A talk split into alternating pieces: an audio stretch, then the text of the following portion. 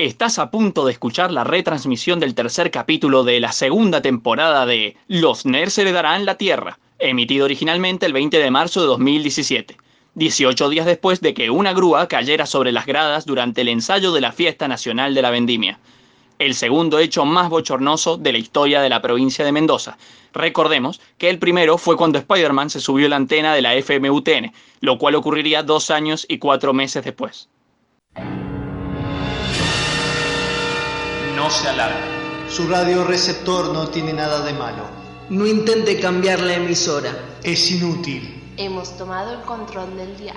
Podemos obligarte a escuchar la intro de Spider-Man en 8 bits durante las próximas 48 horas. Sin parar.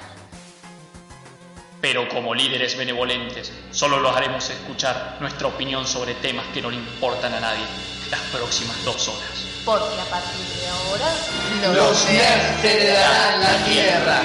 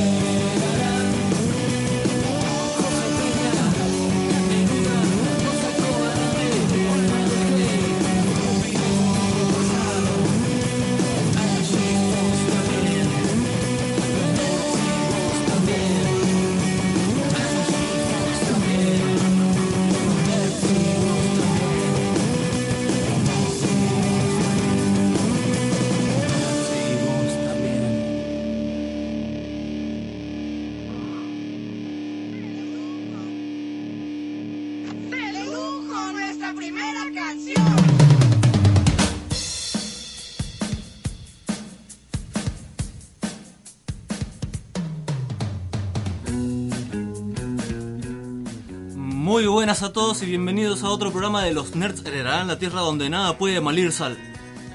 Oh, bueno, demonios, Pupi. Bueno, estamos en otro programa de Los Nerds Heredarán la Tierra. Les mandamos un saludo muy grande a todos nuestros amiguitos y amiguitas nerds. Y hoy tenemos un programa que va a ser muy especial. Fallido programa especial. Fallido programa. Pero en este programa tan fallido no estoy solo, no está el pupi solo, sino que estamos también con Eh, un saludo para todos los nerds. Yo soy arroba chagneruda. Uh, suenan los aplausos. El poeta. ¿Cómo, El- cómo el que poeta frustrado. El poeta frustrado. Ah, bueno, hablando hoy de. Igual, todos, los, todos los que estudian letras son poetas frustrados o escritores frustrados.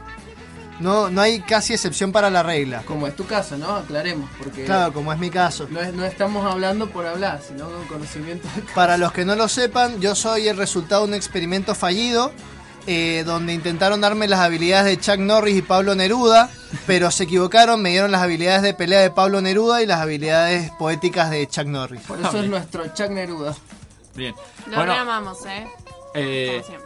Bueno, me están escuchando también a mí. Soy arroba Juana del Hate. ¿Cómo están todos? Bueno, eh, eh, bueno, gracias de nuevo por los aplausos. y Me dan cosas, me ponen nervioso. Eh, bueno, nada, sí, tengo que hablar de fracasos. Bueno, por algo mi nombre es Juana del Hate. Me especializo en cine, como ya saben todos, y me especializo en fracasos. Así que hoy creo que me voy a dar un buen gusto. Le Y no encantan, solo- se alimenta de ellos. Y a mi derecha tengo a Ah, arroba la Josepedia. Hola a todos. Ahora. ¿Comete errores? ¿Desde cuándo? Obvio, siempre. Soy humana, se olvidan eso. Eh, más allá de eso, eh, les mando un saludo a todos. Gracias por escucharnos este nuevo capítulo y espero que lo disfruten muchísimo porque lo venimos preparando desde hace mucho tiempo. Bien, como saben, yo nunca me equivoco. Bueno, bueno, sí me equivoco. me equivoco. Pupi. Me equivoco al decir que nunca me equivoco, pero Eh, bueno. Están escuchando arroba Manuel-318, o sea, Manuel Pa- Catania, otro error más para este querido y suculento programa. Como siempre, ya saben, soy su mejor amigo, su viajero del tiempo, siempre presente, siempre futuro y siempre pasado.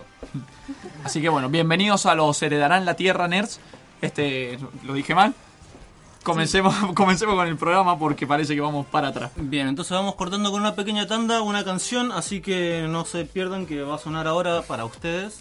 Y hay que, y hay que eh, me gustaría retomar que va a tratar el, el programa sobre errores.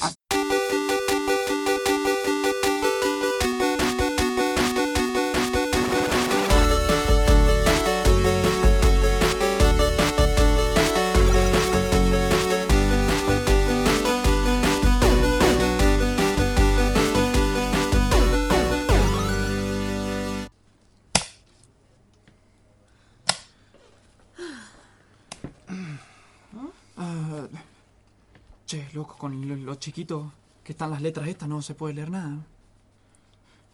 Che, ya estamos al aire.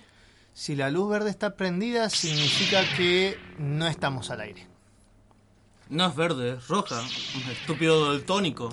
No es doltónico, se dice deltónico. A toda ceguera cercana se la denomina del tonicismo. Encima el Deca está clavando sonidos de espadas láser, ¿qué onda? Che, hablando, ya estamos, Ah. ya, si ya no, no estamos al aire, ¿por qué no arreglamos el tema del micrófono? Sí, dale, de una. A ver. A ver, ¿ahí se escucha? A ver ahí, Deca.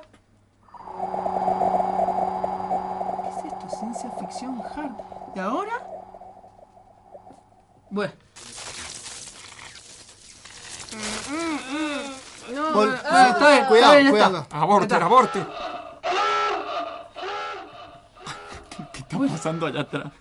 Bueno, Pero que de- te, están pasando cualquier cosa. Ahora está bien, está bien, dejémoslo así. sí. Ahí está bien, creo, ¿no? Sí. Este, Sí, sí, sí, está bien. Che, ¿les parece que cuando salgamos de acá vamos a tomar algo o algo así?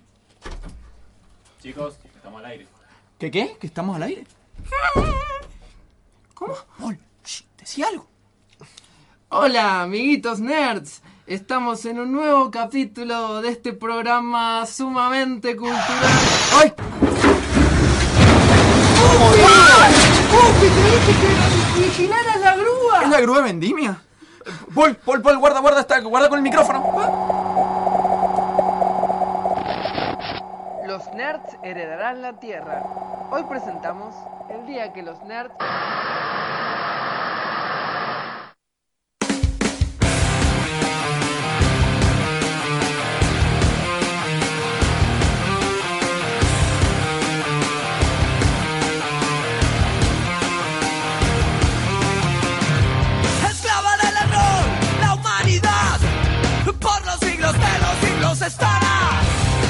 Desigualdad, desilusión, ha florecido la maldad de su ambición, pariendo su ansiedad.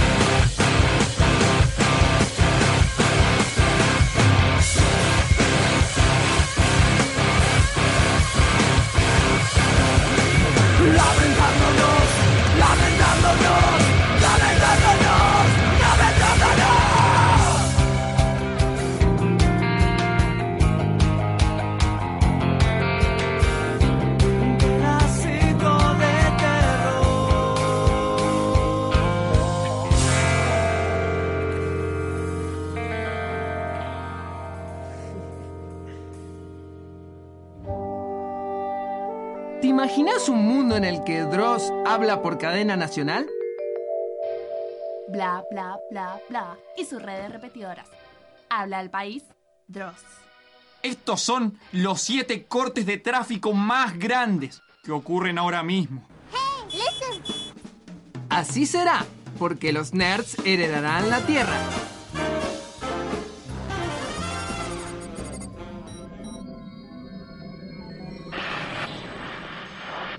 Mars lander report status, please. Mars lander here. Gravity device status effective. Oxygen status 98%. Any sign of habitation? Not so much as a. Whoa there, horsey. What the? Cute. What is it? Oh, it's cute, alright. It couldn't be.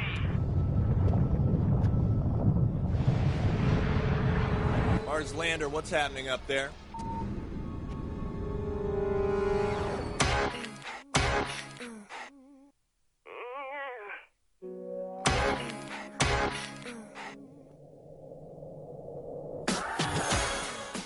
Y si se habrán dado cuenta. Mamá, me había olvidado que esa canción empezaba así.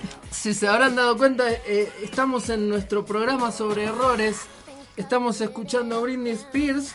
Y eh, vamos a hablar en este programa, como seguramente lo escucharon durante toda la semana, lo lo estuvieron eh, viendo en las redes sociales.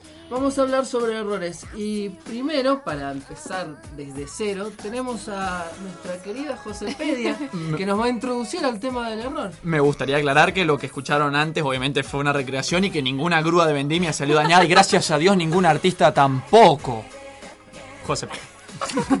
Ah, no, fue un politiqueo así metido. Sutil, sutil. Sutil, sutil. Muy bien. Error. Lo más interesante de esta palabra es que viene del latín de la palabra error. No me lo hubiese imaginado absolutamente nunca. Increíble. Error, erroris. Nominativo definitivo. Segunda Para declinación. Segunda declinación, muchas gracias. Me gusta ver a la profesora. Profe, he cometido un error. No, porque es definitivo. Eso viene del error. Profesora es un error y viene del error. No importa. Perdón, cortemos con los chistes ñoño porque no llegamos a ningún lado. Tengo, tengo un chiste de latín, tengo un chiste de latín. Dale, porfa. Para, para, para. Momento. Pollo ya lo conoce, el pollo ya lo Momento. Marian Rosa. ¿Cuál es el poeta, el poeta preferido de los borrachos? No sé. Virgilio, porque nació en Andes y murió en Brindis. Así. No, no, no. así- Es el más para entendido que he escuchado en mi vida. Así todo, con esa falta de humor y todo, el señor Chuck Neruda lo contó, en- casi que lo cuenta durante una mesa de examen. Durante una mesa de examen. Estaba tan cómodo que estuve así de contarle chistes a las profesoras. Sí. Bueno, eso hubiera sido un error, por ejemplo, volviendo al tema. José, ilumínanos. Eh, interesante. Esta palabra también viene del verbo errare, que significa ir de un lado a otro, lo cual le da un aspecto negativo y por lo tanto, error da lugar o origen a las siguientes palabras: errático, errabundo y una que amo personalmente, aberrante. No vamos a decir como quiénes, pero bueno, no importa, no tiene nada que ver. Tú puso una cara malvada, como que tenías mucha gente en mente. Sí, por supuesto. Exactamente. Deca. Exactamente, Gracias. Deca. Ese era el término. Aberrante significa que va más allá del límite. Bueno, no hablé. Pero ¿por qué se contradice ella misma? ella mira y ve un montón de caras, rostros eh, desfilando enfrente de sus ojos. Claro, todos pensaron que la José Botter era el alter ego maligno, pero bueno, lo dejamos ahí. Les recuerdo una vez más a todos los nerds que están, en- eh, que están en- hablándonos por eh, el Facebook, eh, los nerds serán la tierra, por el Twitter, los nerds MDZ, o por nuestro número de teléfono que anda por ahí pero no lo tengo a mano, mm, maldición. Este, mm, que tienen, tenemos que buscar un nombre a, a Deca todavía, hay que buscárselo, propongan, propongan, arroba Deca qué, arroba Deca qué, este, en fin. De bueno, Camerón. De Catlón. Decathlon, de Cameron, ¿eh? No, No. Deca. Deca. Deca no prueba esto. Bien, vamos a decir el teléfono y arrancamos con vos, Marian. Eh, el número es de teléfono de los. De, perdón, perdón, seguimos con la cosa, yo estoy leyendo mal. Este, mm, el teléfono es 0261-5592-826. Y ya lo tenemos. José. Muy bien. Eh, básicamente, siguiendo un poco con el tema, eh, del error. Bueno, generalmente el error, lo que le sigue es el fracaso. ¿A qué se considera fracaso? Fracaso es un estado o una condición de no conseguir el objetivo deseado o planeado o intencionado desde un primer momento. El criterio es sumamente subjetivo, por lo cual muchos fracasos luego se convierten en fracasos comerciales o fracasos exitosos, como por ejemplo las películas de culto. Muy bien. Esto nos lleva a tres temas que son muy son de mis temas favoritos que me he pasado, quiero decir, un par de horas en Wikipedia. No voy a decirlo leyéndolo, pero lo he hecho. Em, que son, eh, bueno, comencemos con la primera. La ley de Murphy. La ley de Murphy, como muchos han escuchado, eh, se considera como cualquier cosa que puede ir mal, va a ir mal. Sin embargo, Christopher Nolan en su película Interstellar del 2014 nos dijo, todo lo que pueda suceder, va a suceder. Nada, él es optimista, nosotros somos pesimistas, así que sudarle a Christopher Nolan, todo lo malo que pueda pasar va a pasar. Sin embargo, todo lo malo que pueda pasar. Más si tu hija se llama. Murphy. Sí, exactamente. Bueno, no hablemos. Caritas que pasan volando. Todo lo malo que pueda pasar va a pasar y en el peor momento que pueda pasar. Chicos, Eh. ¿qué es esto? O sea que si ahora ¿Cómo se se- llega a caer, la, perdón, en la radio. Va a ser ¿Podría ahora mientras No, está va a el ser la mejor peor programa de la manera. radio. A ver, este es el momento donde salta la abuela y dice, No, nenito, no tenés que decir esas cosas porque atrae la desgracia. Va a ser en el peor momento, es decir, cuando tengamos nuestro mejor programa, ahí se cae la radio. No. Oh. Implosiona. Demi. Chicos, qué vaso medio vacío que son todos. Muy bien. Bueno, ¿qué es esto? Esto es la ley de Finag- Finagle. Finagle. Sí, es medio complicado pronunciarlo, Finagle. discúlpenme, no me maten. Eh, él, que él es justamente el que dijo, todo lo que puede ir mal, va a ir mal. Sin embargo, vino después una tercera persona a quien personalmente quiero mucho, que fue O'Toole, y él dijo, la perversidad del universo tiende al máximo, que tiene mucho que ver justamente con la segunda ley de la termodinámica. Perdón. No, pero- perdón, Ah, sí. bien. Que tiene mucho que ver con la segunda ley de la termodinámica que dice, la entropía de un sistema aislado solo puede au- aumentar con el tiempo. Lo que quiere decir, caos, caos everywhere. ¿No, le- ¿No le da gracia ese tipo de frase? ¿Vos, eh, ¿Cómo a ustedes se les ocurre que esas frases pueden haber nacido? O sea, ¿qué estaban haciendo los tipos en el momento de de repente, o sea, que estaban cocinando y de repente dijeron, momento, eh, ¿cómo es, cómo es la, La frase? entropía. Cosa? Claro. La perversidad del universo tiende al máximo. Claro, vos imagínate, estabas así haciéndole los panqueques a los hijos y de repente la perversidad del universo tiende al máximo. Eso en realidad... que ver con los panqueques. Cállate, niño. Eso tiene mucho que ver con cómo se clasifica esta frase. Esta frase es un corolario. Un corolario es algo tan obvio que no es ni siquiera una ley, sino que es un corolario. Existe esa palabra para definirlo. Es una consecuencia tan evidente que no necesita demostración. Y así es como se llegó de la segunda ley de la termodinámica y, del, y de la ley de Murphy y de la ley de Finagle a la perversidad del universo tiende al máximo. Eso fue manso momento, Josepedia, no lo pudimos ni anunciar. Sí. Una cosa llevó a la otra y Impresionante. José, como siempre. Gracias, gracias. Es un gusto estar sentado Qué enfrente bueno. suyo. Nada. Pero, eh, dejando un poco de lado el lado aburrido sobre qué es un error, Mariano, tenía, habíamos escuchado que vos tenías muchas cosas interesantes para contarnos. Claro, en realidad eh, estuve buscando eh, varias cosas, entre esas busqué a los que cometen más errores, a los perdedores. ¡Ay, Bueno. ¡Los amamos! Los amamos. Hay un montón de tipos diferentes de perdedores que nos podemos encontrar en todo tipo de ficciones. ¿Yo? Desde No. literatura, eh, tanto en literatura, en videojuegos. Bueno, ¿qué tipo de perdedores tenemos? Por ejemplo, tenemos eh, el que más me gusta, el clásico antihéroe. Al contrario de lo que todos se imaginan que es un antihéroe, en realidad el antihéroe sería todo lo contrario, el antihéroe clásico sería todo lo contrario al héroe clásico. Eh, los últimos Superman que hemos visto. No, no exactamente. uh, Superman de shampoo. Hay que tener en cuenta que el héroe clásico era ese que poseía todas las virtudes. O sea, era valiente, era decidido, era inteligente, era bello, era bueno. Bueno, el antihéroe sería todo lo contrario. O sea, donde el héroe clásico era valiente, él era cobarde, donde uno era inteligente, el otro era tonto.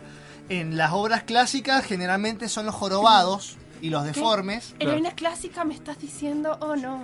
Oh, sí, estoy hablando de la Odisea, la Iliada y la Eneida, por ejemplo. Solo tenés que ser muy nerd para que las cosas te empiezan a parecer más románticas cuando hablamos de los clásicos. Claro.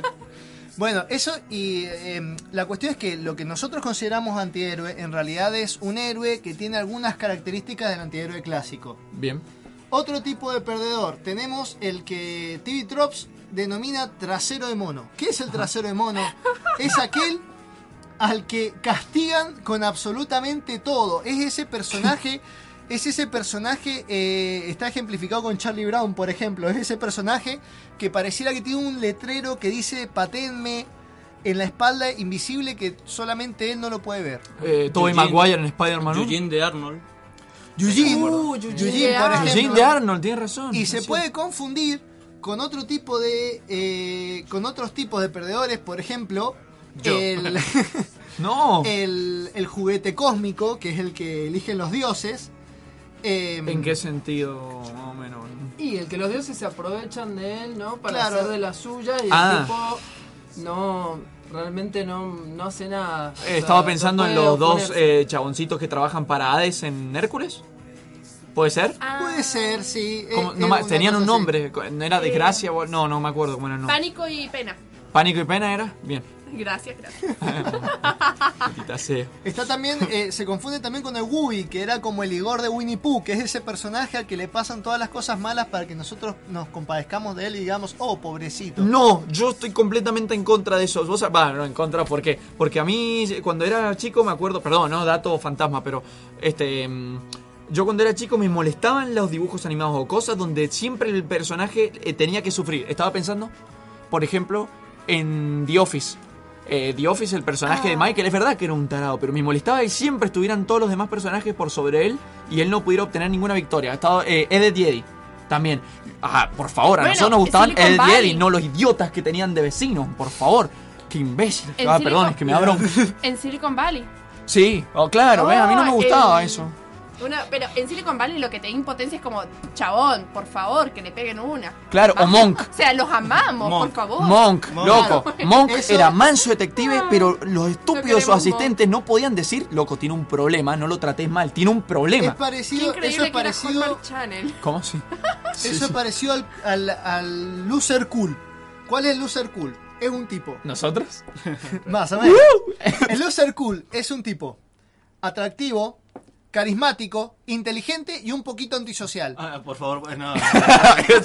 No, Sabía que iba a decir algo. Lo que pasa es que esto en realidad tiene una, nace una necesidad argumentativa de- del argumento. ¿Cuál es? Tiene dos, dos eh, surge por dos necesidades principales. Primero, para que el espectador se identifique con él. Y segundo, para limitar el número de coprotagonistas.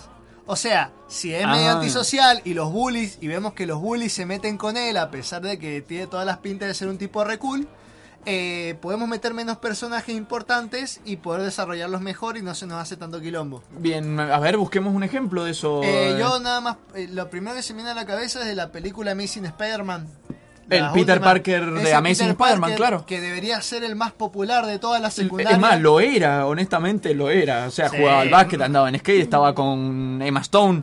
Eh, ¿Qué más podíamos pedir? Era fachero, o sea, es Andrew Garfield. Y era Spider-Man. No se lo merecía, loco. A mí No, me gustó, además- por eso a mí me gustaba más, aunque sé que era pegado al de los cómics Andrew Garfield, prefiero más a Tobey Maguire porque era estúpido. Te dan ganas de. Era el o sea, Peter si vos no era eras un bully, te daban ganas de pegarle igual. Era un Peter Parker, el que te pintan en los cómics. Claro, claro, claro. Mirá, como ejemplo, está buscando ejemplos acá. Sí. Y sí, Spider-Man es, es un loser cool. Es que sí. Y muchos de los X-Men. Muchos de los X-Men. Claro, algunos de los X-Men también. En las películas, por ejemplo, hablaría de Scott. Mamá, Scott no servía para No, un no, pedo pero, en las eh, películas. Scott- Scott, Lo único que hacía era llorar. Pobrecito. Sufre Bueno, un pero, pero en las películas, no es culpa mía. Chicos, chicos, justo me acabo de acordar, hablando de todo esto, que se rumorea, como Stan Lee va a ir a México a hacer un. a estar en Sí, vi. puede que venga para Argentina. Stan Lee, eh, quiero entrevista a Nerd. Que haga una, una gira por Latinoamérica, por lo menos. No a Mendoza, es obvio que no va a venir, pero tal vez venga a Buenos Aires. a- Interesante. Nos escriben por WhatsApp, ¿el Jorobado de Notre Dame entra como antihéroe? El jorobado Eh, de justamente Notre Dame- no como antihéroe, sino como este como estos personajes medio loser, cool. Y yo creo que. mm, No, porque era bastante feo, Justamente pero no, lo que pues. pasa es que el jorobado de Notre Dame se puede considerar, o sea, hay que tener en cuenta que eh, las fuentes que estamos tomando son muy estructuralistas y en re- la realidad no es tan estructuralista, o sea, no, hay, no están los límites tan definidos. Eh, tiene algunos elementos del antihéroe que vendría siendo como la fealdad, ¿no es cierto? También se, mm, se asociaría un poco al loser protagonista, que es uno de los estereotipos de loser que hay. Que para mí es ese, sí. Para mí es un personaje siempre destrozado, digamos, ¿no? Por toda una serie de eventos del contexto, completamente, mm, eh, digamos, destronado. Y bueno, para mí eso, ahí- para mí entra ahí, en, en ¿cómo es? Loser protagonista. Loser, el protagonista loser, sí. Bien. Hay uno que me encanta que es el loser memético. A ver, a ver. ¿Qué es el loser memético? Aparece generalmente en los animes de pelea. No, Hay uno que no, se nos viene a la cabeza. Lo acabo de leer en la computadora, dale. Eh, bueno, ¿cuál es la idea del loser memético? Es un, es un personaje que empieza como uno de estos traseros de mono, como uno de estos. O como un. El otro que tenía un nombre, Whooper. eh, ah, se me perdió el nombre. Bueno, ahí está. El Wooby.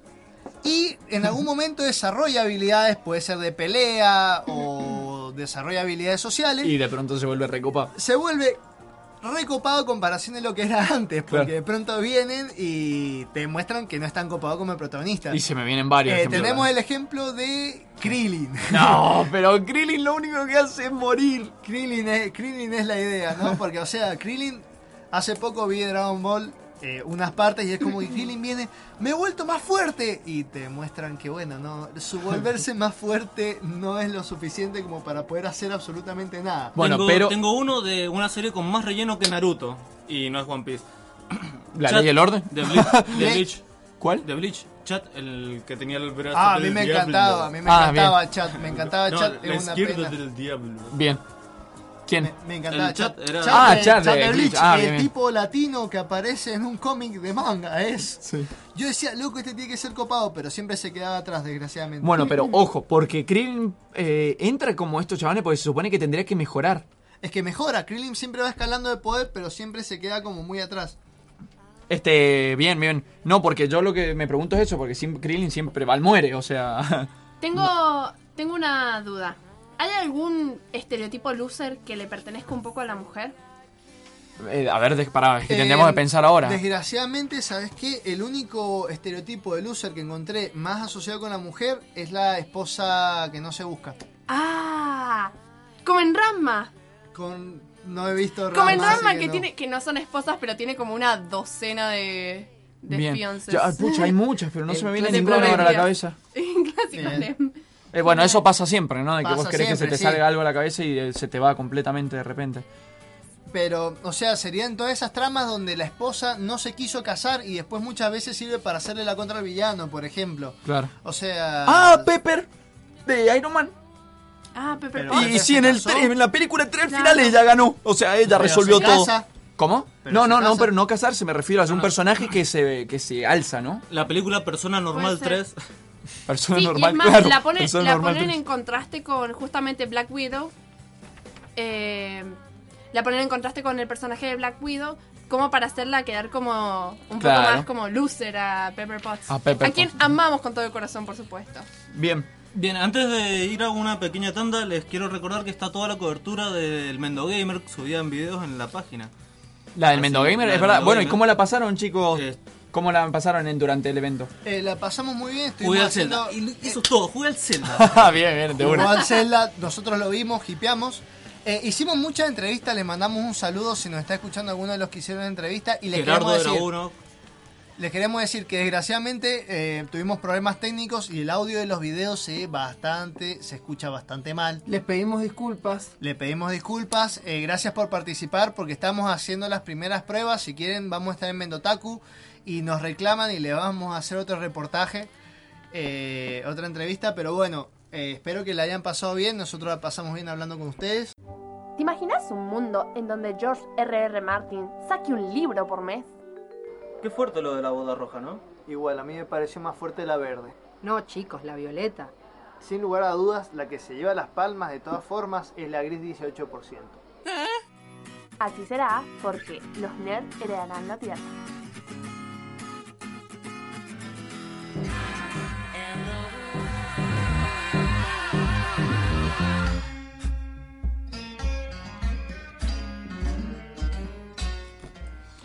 Bien, estamos acá de vuelta ahora en una tanda muy especial porque en esta tanda estoy yo, estoy yo solo con todos ustedes ahí del otro lado. Me van a escuchar con mi dulce y celestial voz, como la de Alf. Bien, yo estoy acá para explicarles lo que es un glitch y un bug y básicamente son un error de programación, es todo. No, mentira. No me puedo quedar solo con eso, así que les voy a traer las diferencias entre ambos, porque sí, son lo mismo en base, pero la diferencia es mucho más grande. Un glitch es un error de programación que puede resultar una ventaja para nosotros, para todos los usuarios de los videojuegos. Por ejemplo, podemos hay glitches que nos permiten saltear cierta- ciertas zonas del juego y nos terminamos pasando en 15 minutos un juego de horas y horas. Hay incluso eh, competiciones de eso, de, de Es saber los bugs y saber por dónde mandarse. Se llaman speedrun, esta arte de poder pasar los juegos en el menor tiempo posible. Y creo que Retro Toro tiene el récord acá en la comunidad latina de haber pasado el Mario 3 en menos de un minuto o de dos minutos, no me acuerdo cuánto fue. Pero es un super glitch, se los recomiendo. Que lo vean ahí el canal, está lleno de, de speedrun. Y bueno, por otro lado, el término bug hace referencia a cualquier error general de programación. Es lo mismo que glitch, nada más que este no ayuda a nadie y puede llegar a, a romper el juego en total sin darnos ninguna ventaja. Clásico como por ejemplo cuando estamos jugando el 007 de mm, Nintendo 64 y movíamos el cartucho, se ponían todos a girar en círculo. Ese era un bug gracioso que no irrumpía mucho dentro. O sea que es un glitch. Eh, no, no, porque no, no, no te ayuda. Ah. Es algún bug divertido. Hay un tropo sobre eso, se llama eh, Good Bad Books. o sea, buenos malos bugs. Que Estaría, son- estaría- sí, dale, contá. No, cómo- eso, que son bugs que arruinan el juego, pero que a la gente le gustan porque son divertidos. Eh, o que lo vuelven mejor, Vanellope, eh, Ralph el Demoledor, por ejemplo. Ay, ¿cómo la queremos es a. Vanellope? Estaría bueno contarle el origen de, de bug. No sé si. Eh, si- sí, que eran las computadoras las primeras, esas viejitas que ocupaban toda una habitación que usaban el sistema de perforación. Eh, Tarjetas perforadas. Tarjetas perforadas. Le decían bug porque mm, por ahí se trababan las máquinas y no sabían lo que eran y por ahí se metían insectos en las perforaciones y fallaba todo el sistema. Ah, Entonces- maldita polilla, se ha arruinado mi sistema del FBI. entonces de ahí salió el término bug, insecto. Y bueno, yo por lo general trato de hacer speedrun. Si ustedes no lo han intentado, pero algún bug gracioso que tengan ustedes entre manos. no, igual para. ¿Has intentado hacer speed.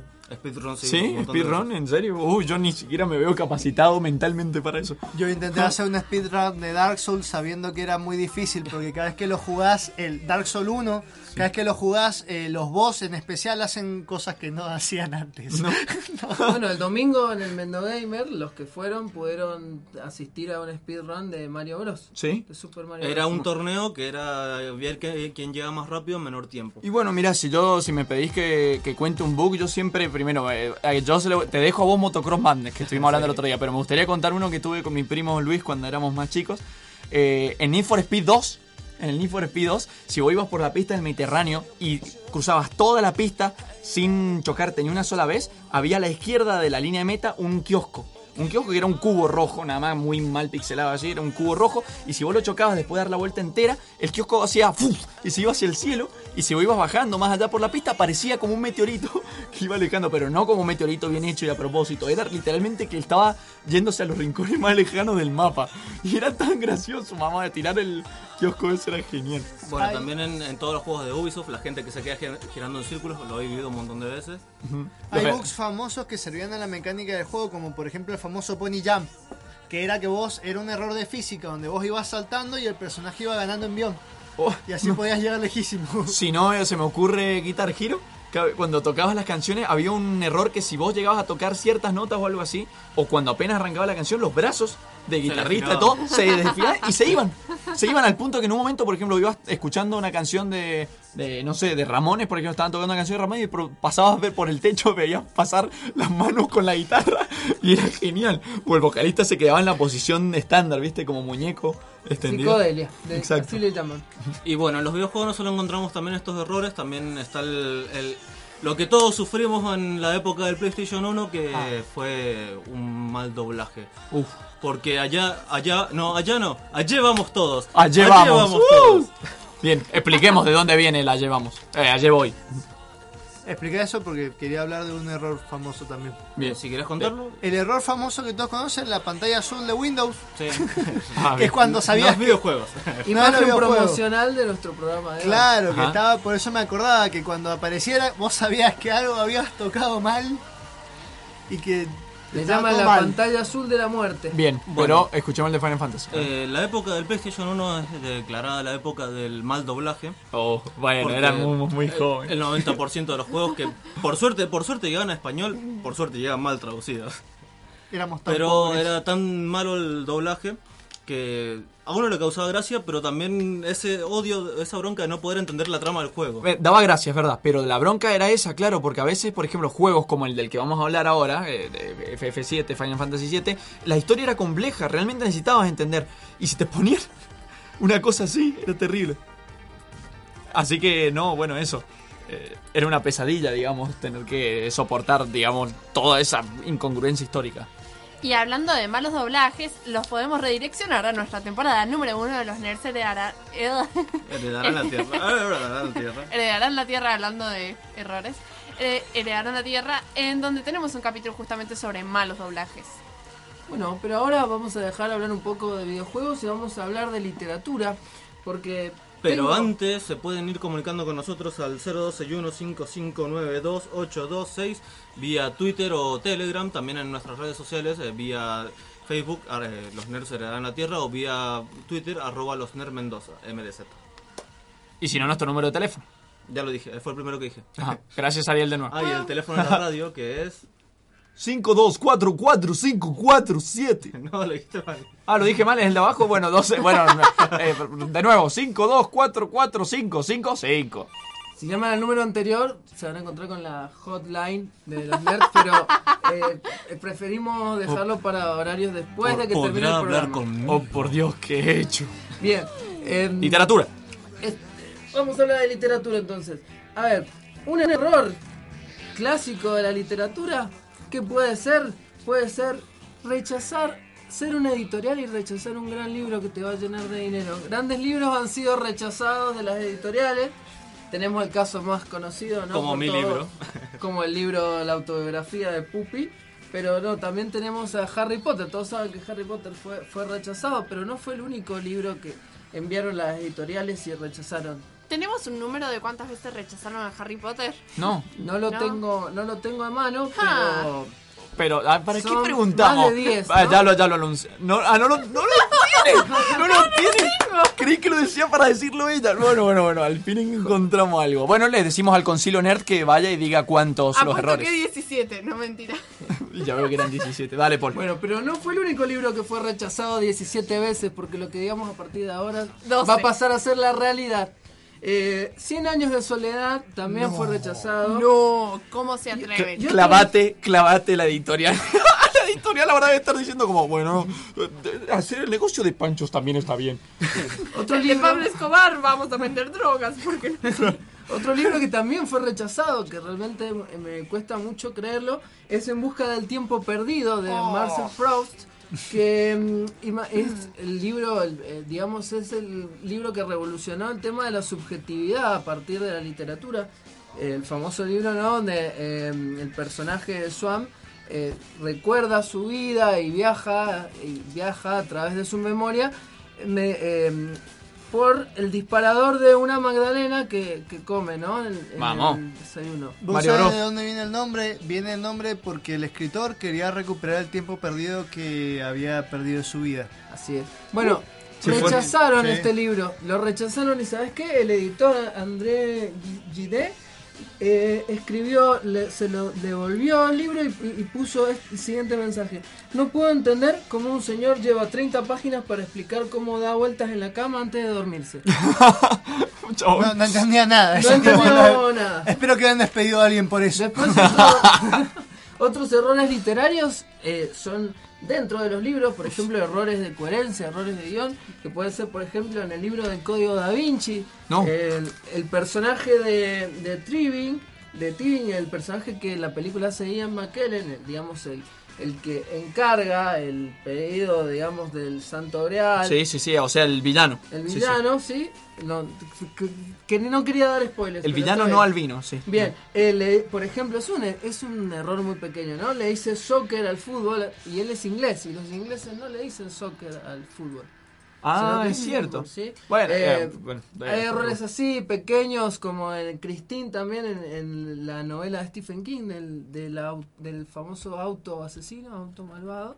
Eh, en pa- hay partes donde dicen que, por ejemplo, se sube un mochilero por el- la puerta de atrás, cuando ese modelo de auto no, no tiene puerta trasera. o sea, aparte, Oh my God. Todos saben cómo es el Play Mode. eh, no sé si han visto fotos, no tiene puerta trasera. Eh, yo quería saber algo. Primero, este término que tengo acá, Paul, ¿lo podrías Sí. traducir de alguna forma? A ver, a ver, sería como agarrarse o colgarse de el, la sombra de él que da la lámpara. Dice Eh, lampshade hanging. Es, es un recurso para tapar errores, errores de guion. Claro, te. Em, bueno, entonces, eh, ¿en qué consiste esto? Consiste en nombrar el error del guion para desvanecerlo y evitar la suspensión de la y mantener en realidad la suspensión de la incredulidad.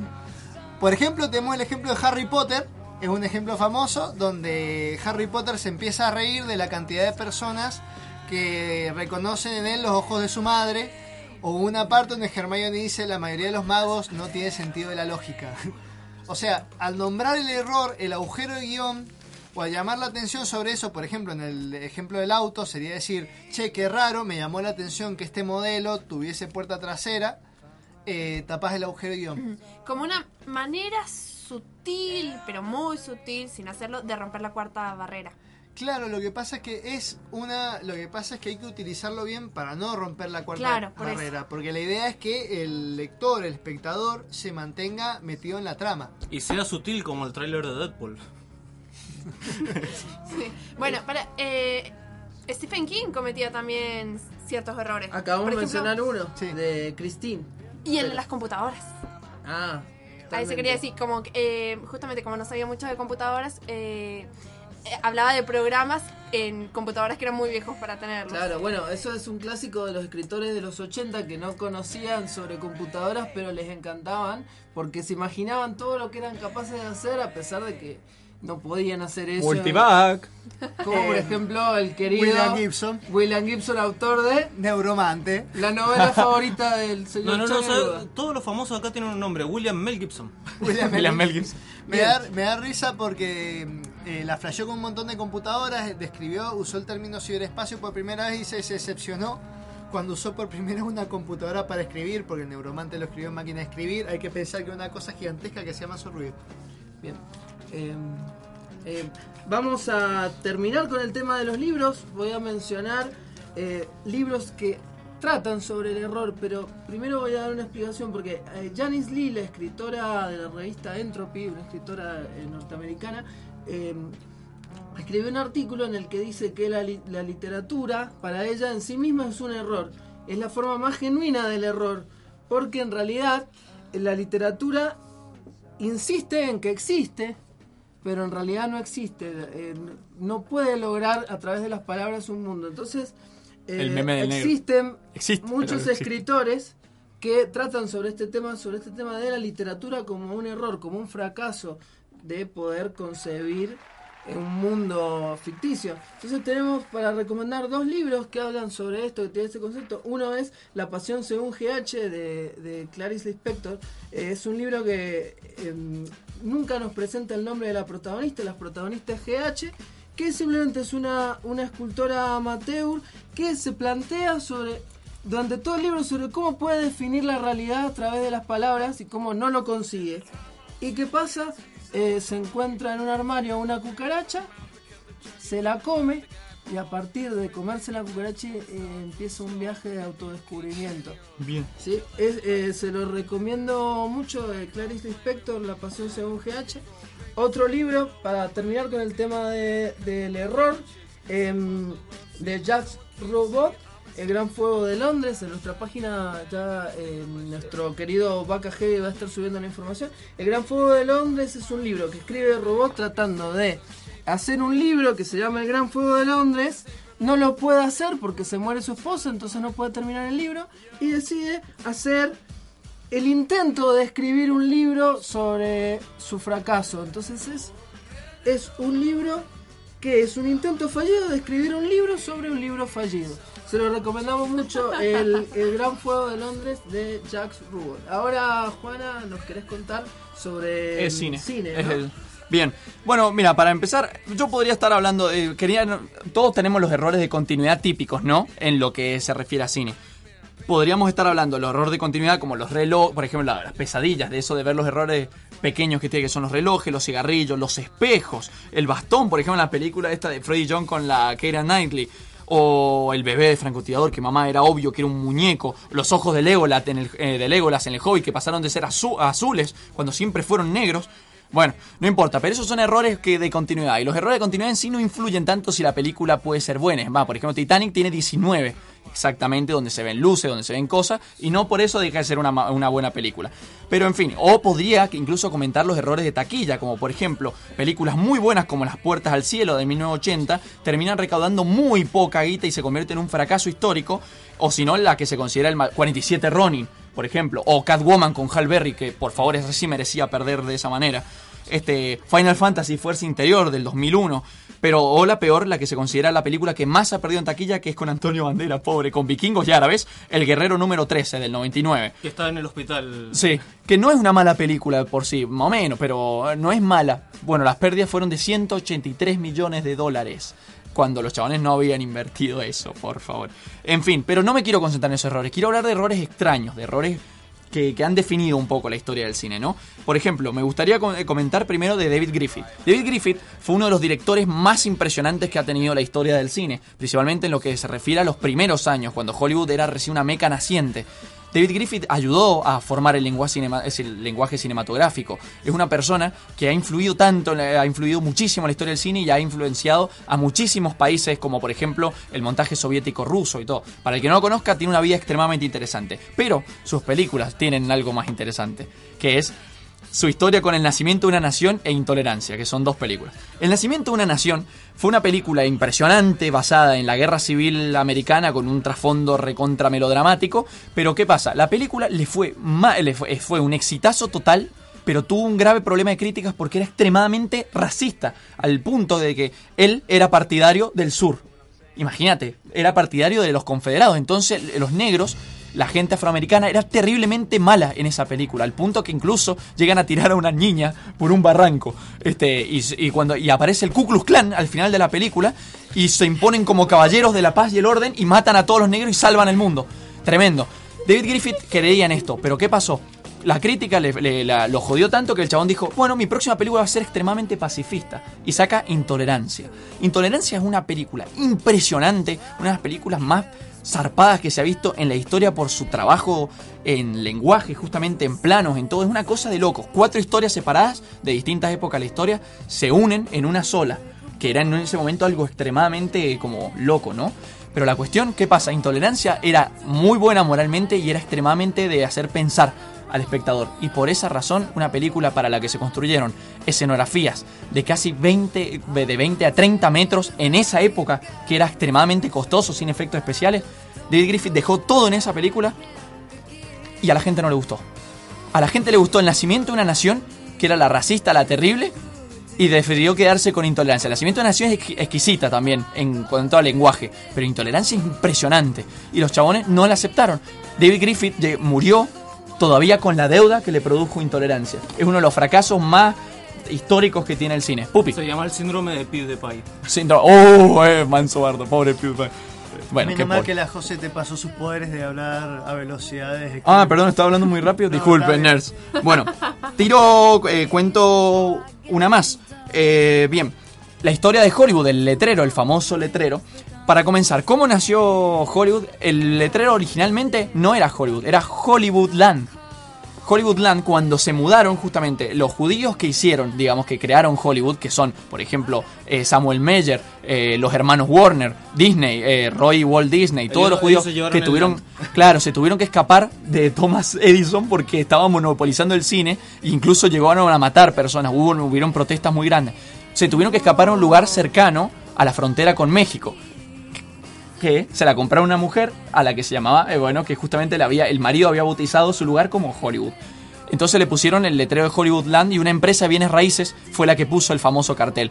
Hasta que, bueno, la empresa de bienes raíces quebró y Hollywood decidió abreviar un poco el cartel y por eso Hollywood es Hollywood. ¿Qué otra se puede contar rápidamente? Es, por ejemplo, ¿sabían que en una estación de servicio una vez una pareja se encontró con Tom Hanks y Tom Hanks les dijo si les había gustado su película eh, Larry Crown? Y la pareja le dijo que no. Entonces, eh, eh, Tom Hanks le tuvo, le, le devolvió las 25 dólares que le había salido la entrada al cine. Nos faltan dos nerds para llegar a los 700. ¿Sí? ¡No! Oh, Dos. Así Bueno. que busquen a un nerd cercano, ese nerd, viste, que está todo el día jugando rol y no se mete a Facebook. Convénzalo de que entre a la página fanpage de los nerds, en facebook.com barra los nerds y le ponga like para que podamos cumplir ese sueño anhelado de tener eh, un número redondo de likes. Bueno, con esto vamos a una pequeña tanda con una cancioncita para dedicada a todos ustedes. ¿Con- ¿Qué vamos a escuchar? Vamos a escuchar eh, Volver a comenzar de Café Tacuba que habla de eso que pasa a veces cuando uno dice, "Uh, voy a hacer una lista de mis errores. Si hiciera una lista de mis errores. ¿Se imaginan un mundo en el que todos entendimos el final de Evangelion? Buena serie, ¿no? Sí. ¿Entendiste? Em, em, bueno, la verdad que no entendí nada. Pero, ¿cómo? Si los nerds heredan la Tierra. Bueno, no todo es posible, pero aún así, los nerds heredarán la Tierra.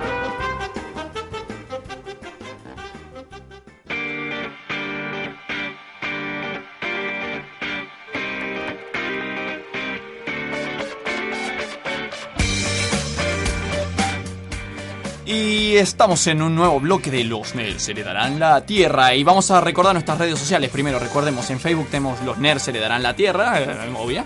En Twitter tenemos arroba los nerds MDZ. Y nuestro teléfono es 0261-5592-826. Y vamos a decir el de la radio Ese- también. Ese es el WhatsApp y el Telegram. Ay, perdón, ese fue el WhatsApp, sí, y ahora el de la radio, 5244555. No, recuerden no llamar, ahí está, gracias Deca. Recuerden no llamar a la otra porque es el hotline. Y ya que estamos, una, un, una arroba que nunca damos, que también es importante, que es el de Spotify. Ah, somos los. Nerds MZA. Eh, ese nunca lo habíamos dicho antes. Ajá. Eh, después también está nuestra página en VIX, pero se puede atravesar, eh, se puede entrar, perdón, eh, a través de Facebook. En VIX es donde están subidos los programas. Así es. Bien. Eh, bueno, una cosa que quería mencionar de lo de mi parte en cine, antes de que siguiéramos hablando ahora de fracasos exitosos, o sea, fracasos que salieron bien, este mm, sería uno interesante que podríamos hablar de Stormtroopers que se pegan en la cabeza, o de Tombstone, la película donde llovía en partes, o sea, llovía en una parte y al fondo estaba seco todo. Bueno, pero no importa. Yo creo que una de las más bestiales, porque yo no entiendo, realmente no logro la, encuentro la lógica para saber por qué pasó, y quiero que me digan, que todos digan su opinión, nerds, es Goyle se volvió negro. En la última película, en Las Reliquias de la Muerte, parte 2 de Harry Potter, el personaje de Goyle, todos sabemos, los dos chevoncitos que siempre seguían a Draco y eran los bullies de Harry, uno, Crave y Goyle, uno, obviamente blancos, grandes, gordos y negros, eh, que perdón, blancos, grandes y gordos, uno se transforma en un negro delgado en la última película y encima siendo un personaje importante en el libro también, o sea, es más importante que Crave justamente. Yo tengo, yo tengo la explicación para eso. Todas sus dudas van a ser resueltas. Porque resulta que el actor que, que interpretaba a Goyle, el gordito este simpático, dijo Y baila de maleta, no era simpático. a que no, a que no pueden hacer la película sin mí, así que quiero que me paguen el doble. Entonces la empresa dijo, Sí. el primer reemplazo. Te lo entiendo, pero a ver, Warner, Warner, niña, niña, Warner.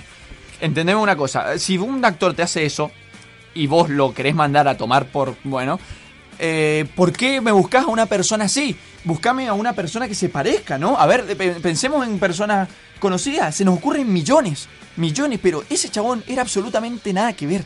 Y creímos, no sé si creyeron que no lo íbamos a notar o si querían decir, no sé, un mensaje contra el racismo. No sé, la cuestión es que no lo entiendo.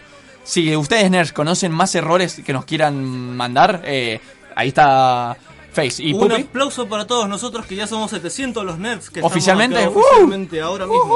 ¿Estamos? ¿Estamos? Estamos en los 700. 700. Bueno, muchachos, fracasos exitosos. ¿Comenzamos? Comencemos. ¿Quién comienza? Error. La penicilina, por ejemplo. ¿Cómo ¿No la penicilina? Boludo, yo me puse la penicilina. Ah, no, yo. Y- Bueno, José, ¿puedes contar sobre la penicilina? ¿Puedo, puedo dar el- abrimos el momento? Abrimos el No, momento. no, Dale, chicos, un, no. dos, tres. Momento, Momento Josepedia. no, chicos, pero este. Tenés que decir el touch. That's me. Sí. No, lo divertido de esto es que una historia que me hicieron estudiar eh, cuando iba a la primaria en los libros de inglés. No. Lo, lo juro y les sigo acordando. Em, Era en realidad no me sigo acordando. Era una fotocopia, no puedo concebir un libro de inglés que no sea una fotocopia. Eh, no. Ah, era libro de texto. Tal cual. Era en una época en que, bueno, todavía se podían comprar libros de, de inglés en color. Em, resulta así. El, la persona que descubrió justamente la penicilina, cuyo nombre no puedo recordar, Mariano, ¿me tirás el dato? Ahí te lo tiro. ¿La A ver. persona que descubrió quién? La persona La que descubrió la penicilina. Alexander científico- Fleming. Ahí está. Alexander Ah, Fleming. Momento donde te das cuenta que los nerds no eran tan nerds. Alexander Claro. Fleming estaba justamente intentando buscar una cura para el resfriado común, si no me equivoco. ¿Qué sucede? Estaba tan, pero tan frustrado de intentar en varias ocasiones y no lograr conseguir la vacuna que él quería, que se fue de vacaciones, pero se olvidó de limpiar unas ciertas muestras que quedaron en las cápsulas de Petri. A la vuelta de sus vacaciones, descubrió que estas cápsulas de Petri habían desarrollado ciertos hongos. Que estos hongos, curiosamente, Era no. eran esta vacuna de la penicilina. Y no solo descubrió, bueno, Manso Eh. Epic Win, ese así, pero mal. Me imagino al chabón diciendo, oh, me voy a Brasil y vuelvo y encuentro las curas de la. Manso, así. Tengo otra que no fue tan eh, saludable. Haller Hoffman, químico. ¿Qué es lo que hizo? Está investigando los derivados del ácido lisérgico en un, labo- en un laboratorio en Suiza. Y bueno, eh, me contó una anécdota muy graciosa que dicen que él probó, ¿no es cierto?, esta cuestión sin querer, que posteriormente se conocería como LSD. No, no. Y se volvía en bicicleta. ¿Los televisores o la droga? Ah, la, de la droga, bien. Y se volvió en bicicleta, siempre en el laboratorio de su casa. Dice la leyenda que en ese viaje de bicicleta hasta su casa revivió toda su vida. Bueno, el, el primer viaje de ácido de la historia. Bueno, Bien. por eso se le dice bicicleta al LCD. Mucha gente le dice de esa manera. en realidad hay Claro. una... Ah, mirá, de ahí viene. ¡Ay, Manso! Este es el momento nerd más lindo que he tenido en mucho tiempo. El LCD se venden como unas planchas con imágenes. Hay una de las planchas, o sea, cada dibujo es una eh, un diferente Como un tipo de molde, como un molde Claro. porque es un líquido, entonces es como un flancito. Ajá. Lo pones en un molde y hay algunos que tienen forma de bici- bicicleta, es el molde más común. Claro. Sí, sí, claro. la cara del pupi diciendo, what the fuck. Bien. Eh, bueno, ¿qué otro tenemos? Eh, las patatas fritas, las papas fritas, por ejemplo, que era un chef, eh, George Krum, que tenía un cliente que era muy molesto y siempre venía y le decía, mis papas son muy gruesas, mis papas son no muy me gruesas. digas. Eh, una pregunta. Chicos, estoy teniendo un alto flashback. En Cartoon Network no habían cortos animados sobre esto. Creo que sí, creo que sí. Ah, ¿se sí, tienes razón. Es verdad. Creo que tiene mucho LCD la Jose. No, no. Viaje no, en bicicleta, Porque niño. ninguno de los nerds consume drogas. Porque no lo permite el contrato. No, no, sí, obvio, obvio. No, no. No, no. Obvio. No. So- somos de los Le nerds mandamos, le mandamos un saludo a la gente de la New Wit. y, sus ca- y sus extraños campamentos, como el del año como el de la vez pasada. Bien, Bueno, vamos con las patatas. ¿Qué hizo? Tenía un cliente que venía y decía, mis papas son muy gruesas, mis papas son muy gruesas. El tipo agarró, se enojó, las cortó al tamaño de un papel y las frió hasta que quedaron crujientes. Y al, al cliente se fue contento. Ah, qué bien, cliente. Me gusta que se llame El George Krum el que lo quiere inventó. la- Porque Krum no le suena a Krum, Krum de mastic. No, no importa, no dije eso. Dale, es, dale, es vamos. una palabra animada so- eh, sonoramente. Tuve un flashback también. eh, otro caso, me parece, de descubrimiento accidental es el dulce de leche. eh, la famosa leyenda es del una descubrimiento del leyenda. dulce A ver, de a ver. leche. De que ¿Y cómo es la leyenda? digamos que lo, lo crea una criada de rosas que estaba buscando mm, hacer eh, ¿qué sería No, exactamente? eh, estaba haciendo. le- eh, debe haber sido lo que, el equivalente a la leche condensada. claro, leche condensada. Pero, Pero les llegaron las noticias so- eh, sobre una guerra, si no me equivoco. Nuestra historiadora, ¿dónde está? Bueno, voy Bueno, a... se le pasó la mano y le quedó dulce de leche. Ese Que, eh, Voy a- la, la agradec- le agradecemos eternamente, la bendecimos y la reamamos. Gracias, criada, cuyo nombre Voy no a, perduró. voy a decir que no hay que debatir el origen, del, o sea, el país de origen, porque si no se van a enojar toda nuestra audiencia uruguaya. Ay, buen, buen punto. No Bien, un error más que se podría mencionar antes de pasar a fracasos históricos, este es el Viagra, donde justamente en 1992 durante, digamos, estaban haciendo unas pruebas con drogas en una en una villa de, de, digamos galesa, este y bueno, descubrieron este invento para ¿cómo lo puedo decir? Este, Era- desafiar la gravedad. Eh, Lo la descubrieron curioso- accidentalmente. Lo curioso es que estaban buscando un remedio para la angina de pecho. Así que le preguntaron, hermano, ¿te curaste la angina? Eh, no. ¿Algún efecto secundario? Sí. Sí, pero mal su efecto. No, bueno, cuestión. La Coca-Cola se podría decir también, ¿no? La Coca-Cola nació como una- un, far- un fármaco para el dolor de cabeza y actualmente, bueno, creo que no hace falta ni explicar qué hace la Coca-Cola más que entretenimiento. Este, eh, perdón, que alimento. Eh, y entretenimiento también, porque sus burbujas son divertidas, porque Coca-Cola te da la salud que no, no, bueno, no importa. No hagas PNT. PNT, maldito sea. Curiosamente, la, la versión original de la Coca-Cola John, se hacía Pember- con ese, vino. John Pemberton, farmacéutico, exactamente, sí. Se hacía con vino la versión original Bueno, Coca-Cola. no es casualidad que los médicos siempre te digan, toma Sprite. Porque es- no, es que justamente es por una, por una razón. Tiene que ver con esto de como desinflamar algunas Sí, cosas. igual también hay un error en el tema del Sprite porque y de la 7-Up. Perdón, creo que no deberíamos. Ah, es 7-Up, no Sprite, perdón. Creo que nuestro error es nombrar esas marcas, pero bueno. El, el tema, que, ¿cuál, es lo, ¿cuál es el tema? Eh, se considera que esas bebidas tienen un pH mayor de 7 y por eso son buenas para la salud.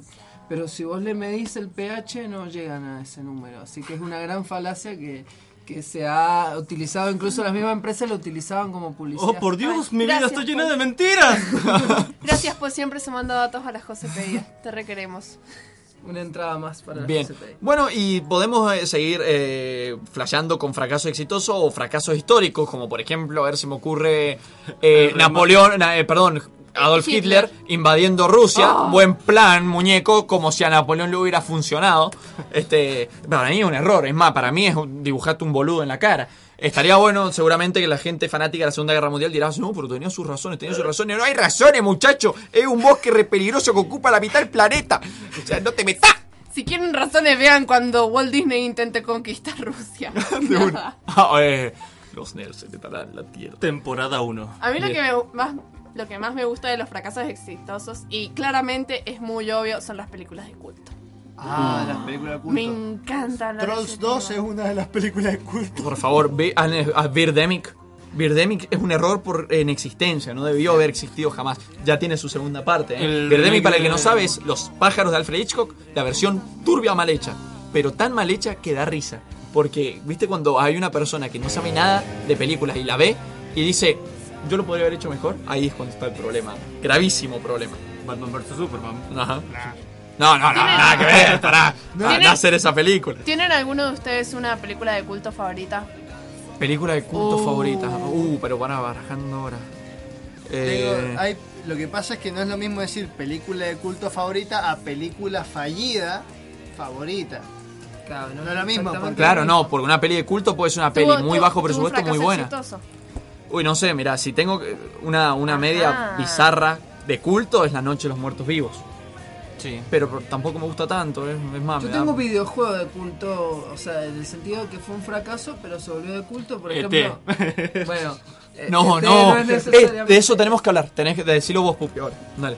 Em, sí, famosísimo. Por favor, por este, favor. una blasfemia al Es ser el- humano. El caso más claro de, de un error videojuego, Bueno, de la sumatoria de errores. No, quería aportar como juego de culto y fracaso total en su época el Green Fandango de LucasArts. Eh, fue el- Ah, y es manso juego. fue el que terminó en cierto modo con, con la empresa porque fracasó totalmente, pero se transformó en un juego que aún hoy lo podés jugar y lo podés disfrutar plenamente. En la Mendo Gamer estuvimos consultándole a los gamers locales cuáles eran sus juegos preferidos y Green Fandango fue un juego que salió mucho.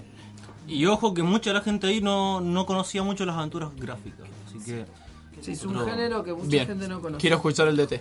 Bueno, resulta que... Esta historia. A- acompáñenme a escuchar esta triste historia.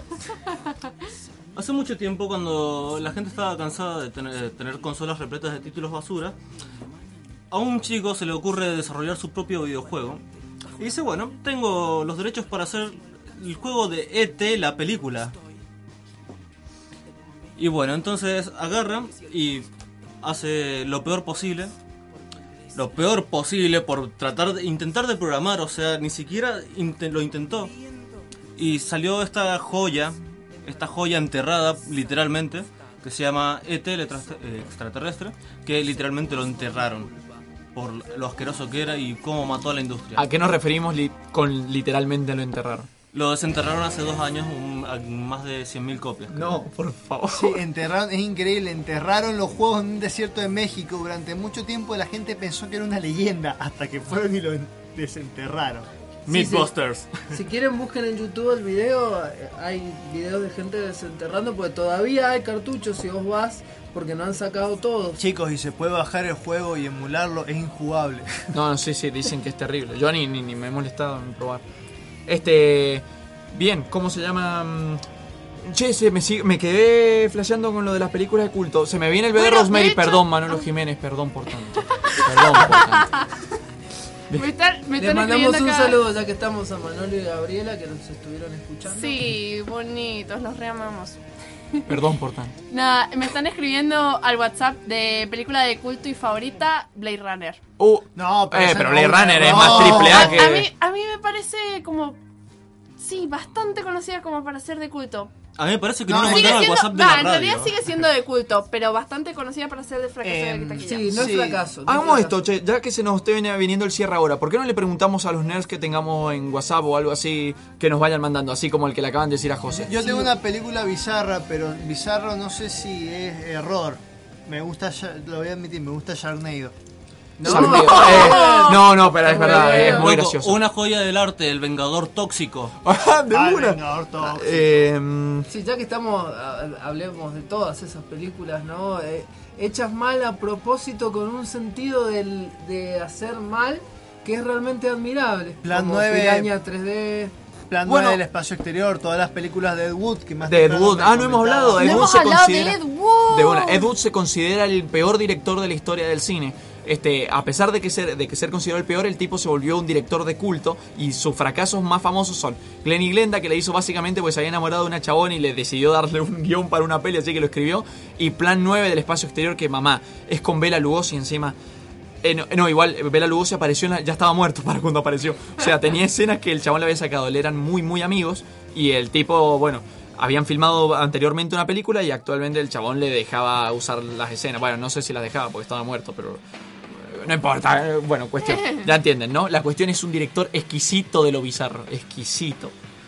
Tiene una escena, Plan 9, donde están los extraterrestres hablando del miedo de los humanos a los muertos y hablan como si te estuvieran hablando del clima.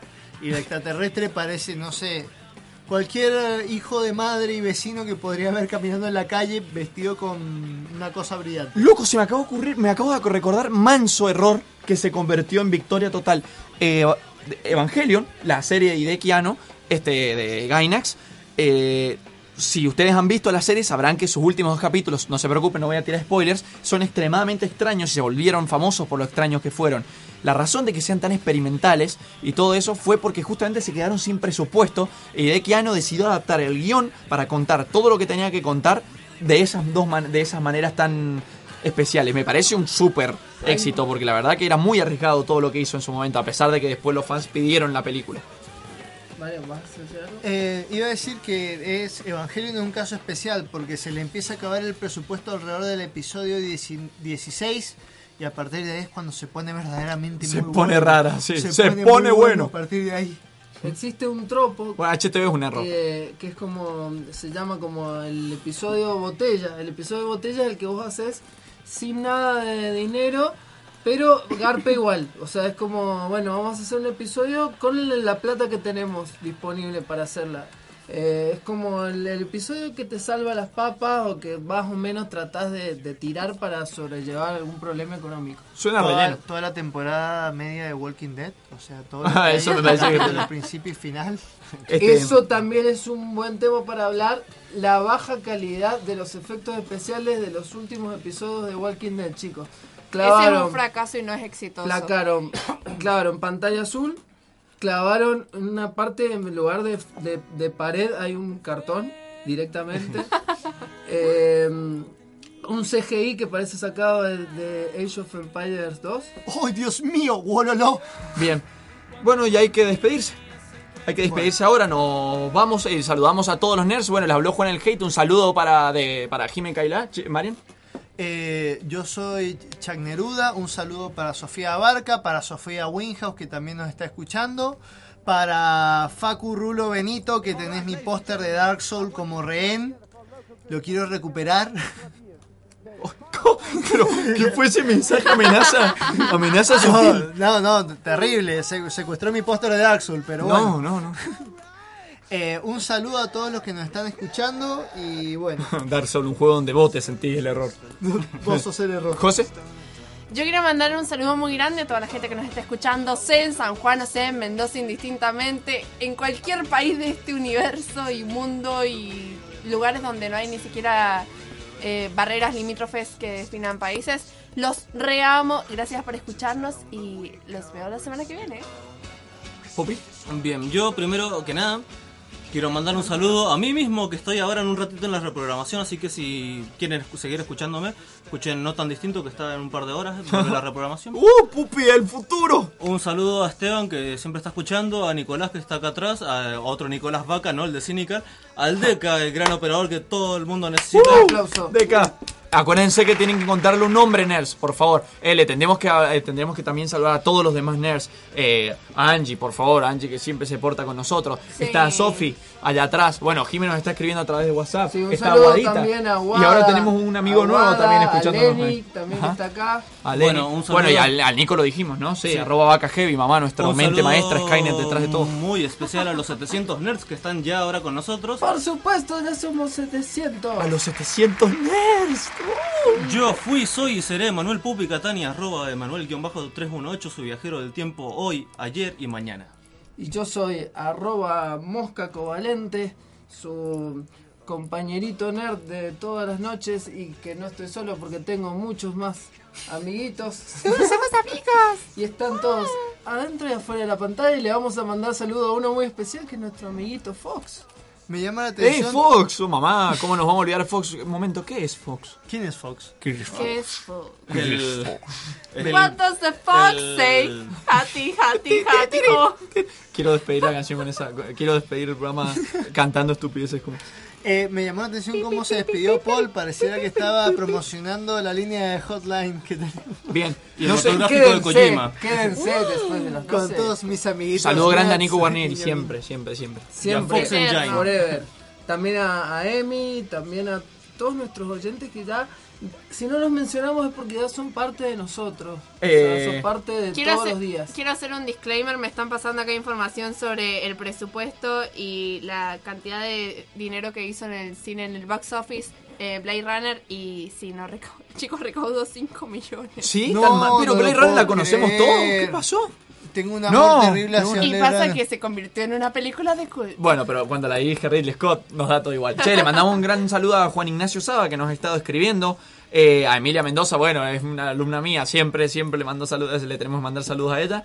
Este, en el estamos, Mendotaku los veo, nos dice. En el Mendotaku nos veremos con todos los 700 nerds. Esperemos verlos ahí. Se van a dar cuenta de quiénes somos nosotros, porque me parece que vamos a ir un poco nerds, ¿verdad? Más nerds de lo habitual. Estoy spoileando mucho, quizás. Bueno, Bueno, queda entonces la, mm, el saludo para todos.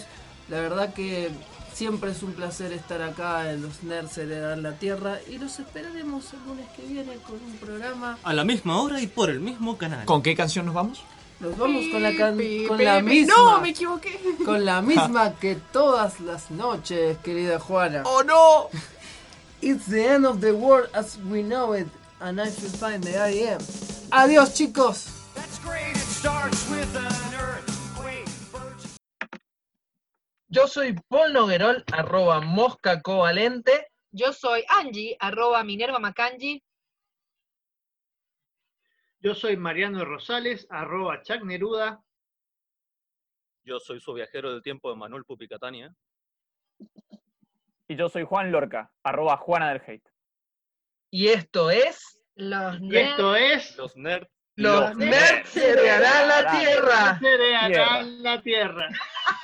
Chicos, nunca nos había salido mal el saludo porque. Es que además, como delay. el, como el Paul, y además como el Paul nos saltó a decir, y esto es, digo, uy, alguien lo va a tener que decir, y lo dije yo. Pero lo dijo, solo que. Chicos, esperen, no es que nunca nos salió. Nunca hubo delay mientras lo hacíamos. Ahora sí. Claro. Ah, claro. Vamos una vez más, vamos una vez más. No, no, cada uno diga los nerds más. heredarán la tierra por separado y más fácil. Es verdad. No, porque después va a ser un quilombo, va, va a ser un quilombo grabarlo. Bueno, eh, hagamos el saludo una vez más solamente, una vez más. Dale, dale, hagámoslo una vez más. hagamos, un llamado así como un, dos, tres, ¿no?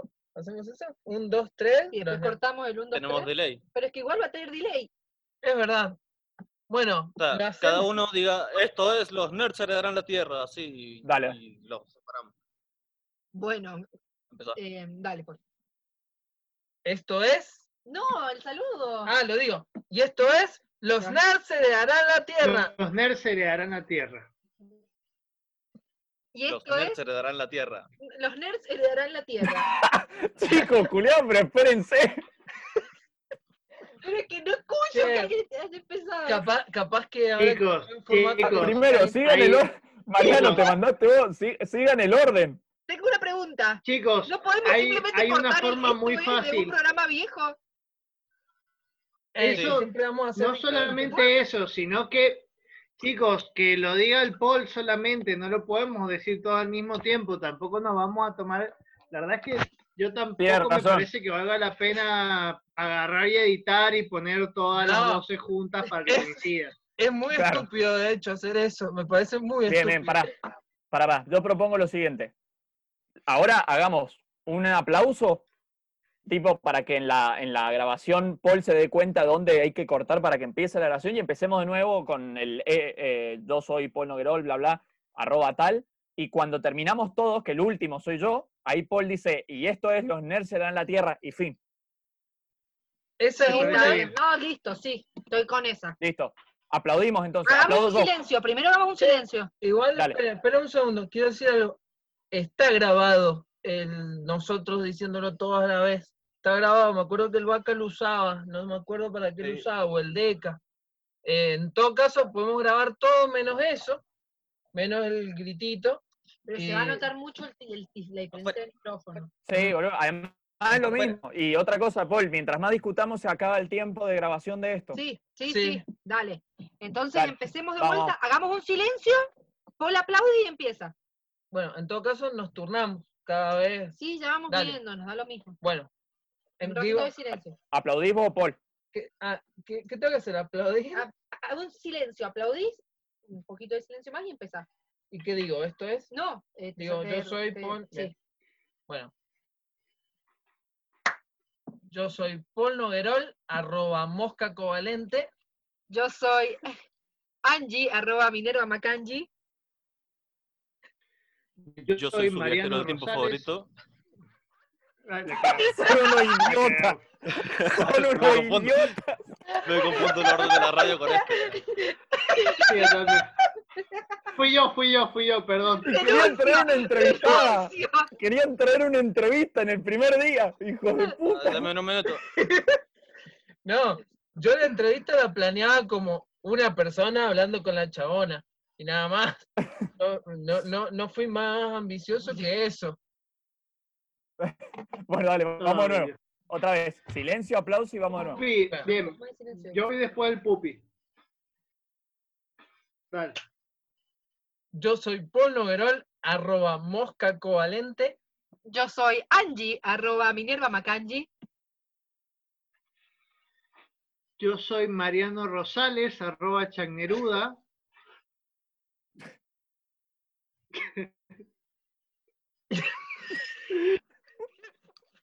Me rindo. Pupi, ¿dónde Yo está? soy Juancho, arroba Juana del Hate. El pupi está silenciado por alguna razón. El, el Pupi no está en la cámara tampoco, ¿eh? Chicos, pero Pupi dijo que se iba o solamente se fue. Pero no sé, Pará. porque acá puse reiniciar Hola. Angie. Escuchen, hagamos esto. Yo que cortaría la, la llamada y hagamos otra. Bueno, Sí, sí, sí. bueno, gran equipo, gran trabajo equipo. Lo peor es que se va, va a estar la grabación. Yo no la borraría igual, dejala y. No la voy a borrar ni Sí, bo- borrar. Detener grabación.